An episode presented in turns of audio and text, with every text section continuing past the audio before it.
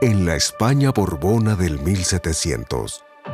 El rey Felipe de Francia, duque de Anjou, nieto de Luis XIV, fue proclamado rey con el nombre de Felipe V. En ese entonces, esa monarquía estaba devastada por una guerra interna entre los Borbones y los de la Casa de Asturias.